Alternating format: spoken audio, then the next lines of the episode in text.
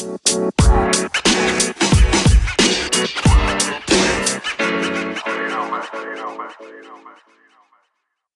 der heutigen Podcast-Folge wollen wir uns mal Aktien und Anleihen anschauen und einen kleinen Überblick darüber verschaffen, wie diese im Verhältnis zueinander stehen und was du performance-technisch erwarten kannst.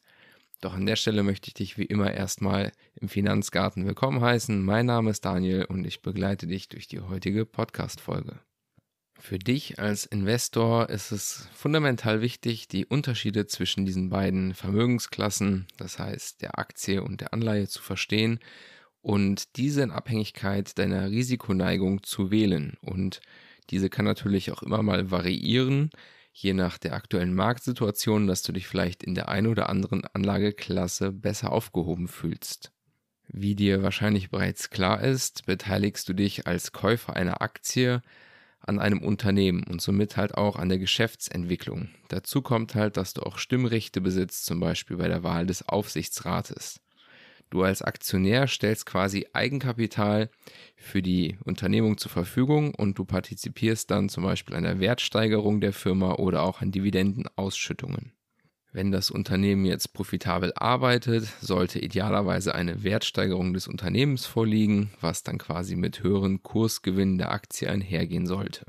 Und ein weiterer Unterschied zur Anleihe ist zum Beispiel auch, dass die Aktie kein Fälligkeitsdatum besitzt, also sie läuft nie aus und kann sie rein theoretisch ewig besitzen. Das ist bei einer Anleihe nicht der Fall. Denn die Anleihe ist so betrachtet vielmehr eine Art Schuldverschreibung von einem Emittenten. Das kann zum Beispiel ein Staat oder auch eine Unternehmung sein. Und diese haben sich jetzt quasi Fremdkapital genommen, in diesem Fall deins, wenn du diese Anleihe gekauft hast. Und mit diesem Geld haben sie dann gewisse Dinge vor und möchten dich zum Beispiel ins Zinszahlungen dafür vergüten. Du, der jetzt der Gläubiger bist, du hältst hier diese Anleihe, du verlangst natürlich dafür, dass du das Kapital bereitstellst, jetzt zum Beispiel für ein, bei einer Staatsanleihe oder einer Unternehmensanleihe, dass du quasi deine Zinszahlungen erhältst und am Ende der Laufzeit der Anleihe natürlich auch idealerweise dein volles Kapital zurückbekommen solltest.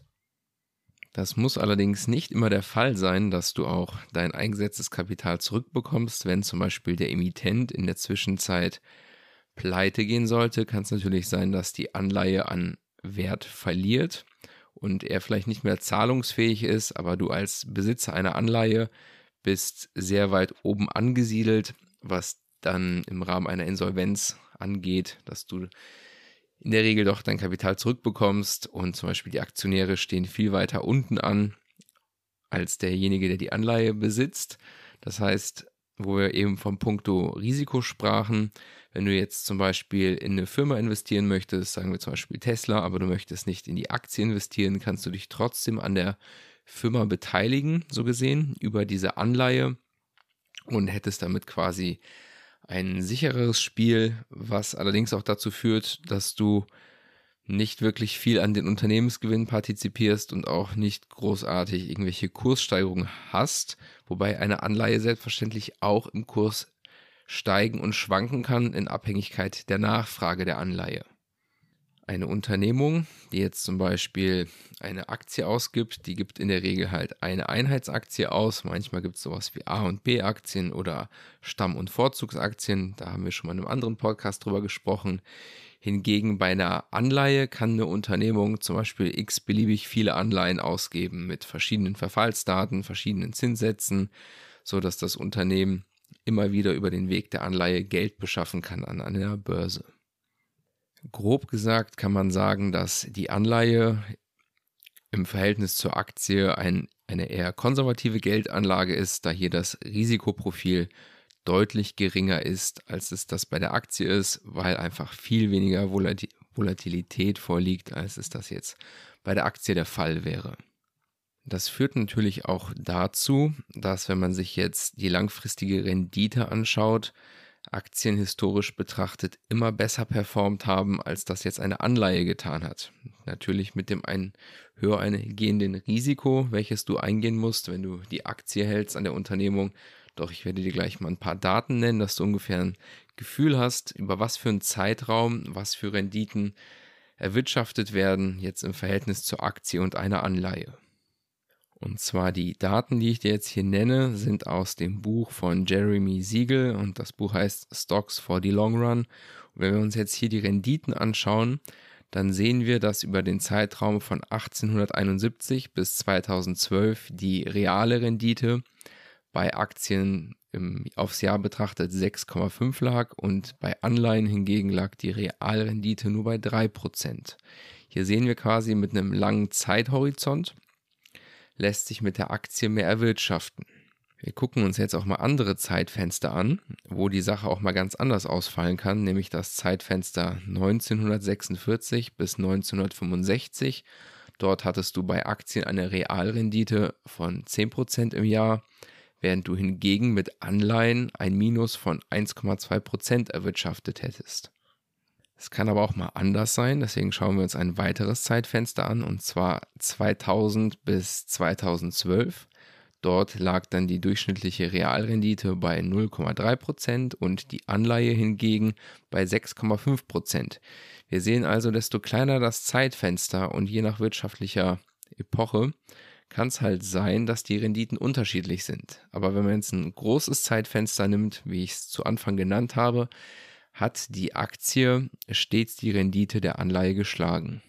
Das heißt, wenn du jetzt für ein längeres Investment dabei bist, sehen wir quasi, wenn wir jetzt uns die zuerst genannten Zahlen nehmen von 1871 bis 2012, hat die Aktie gegenüber der Anleihe 3,5% mehr Rendite aufs Jahr erwirtschaftet. Anhand dieser Tabelle sehen wir jetzt halt, dass du als Aktionär im Gegensatz zum Gläubiger mit, also du partizipierst halt an den positiven Geschäftsentwicklungen oder auch an den negativen viel stärker. Das heißt, dass die Aktie kurzfristig betrachtet öfter im Verhältnis zur Anleihe eine Negativrendite erwirtschaften kann, langfristig allerdings die Anleihe outperformt. Dann gebe ich noch ein paar weitere Daten durch, ebenfalls aus dem eben genannten Buch Stocks for the Long Run. Da haben wir jetzt zum Beispiel Aktien mit einer Haltedauer von einem Jahr. Prozentual haben dann 61,3 Prozent eine Outperformance gegenüber der Anleihe erreicht. Bei fünf Jahren sind es 69 Prozent, bei zehn Jahren 73, bei 20 sind es 95 und bei 30 Jahren hast du schon eine 99,3-prozentige Wahrscheinlichkeit, dass du bei einer Haltedauer von 30 Jahren besser gefahren bist als mit dem Halten von Anleihen. Ein weiterer Gedankengang, den ich dir mitgeben möchte, in der aktuellen Situation, wenn man sich jetzt die Zinsen, die Leitzinsen anschaut, kann man mit Anleihen natürlich immer weniger Geld verdienen, weil die Kapitalbeschaffung bei Banken zum Beispiel immer geringer wird, weil der ähm, den Zins, den jetzt eine Staatsanleihe oder eine Unternehmensanleihe bezahlt, korreliert ja auf einer gewissen Art und Weise mit dem Leitzins einer Zentralbank. Das heißt, die letzten Jahre wurde es immer schwieriger, dass du mit Anleihen Aktien outperformen kannst. Denn die Niedrigzinspolitik hat dazu geführt, dass das billige Geld zum Beispiel genutzt wird, um Aktien zu kaufen und zeitgleich die Zinsen der Anleihen herabgesunken sind.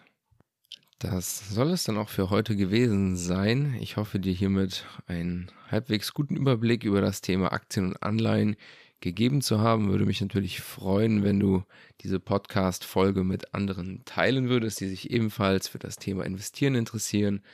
Des Weiteren wäre ich dir natürlich dankbar, wenn du dem Podcast folgst, mir auf Telegram oder Twitter folgst, mich da weiterhin unterstützt mit einem Following, dass ich die Zahlen ein bisschen hochkriege. Und dort gibt es natürlich auch immer ein paar extra Sachen, wo ich regelmäßiger was reinpacke. Und dann kannst du dich weiterhin über das Thema informieren und mehr am Ball bleiben als nur mit dem Podcast. Deswegen danke ich dir an der Stelle dafür und auch für deine Aufmerksamkeit. Wünsche dir noch einen schönen Tag. Bis dahin und ciao.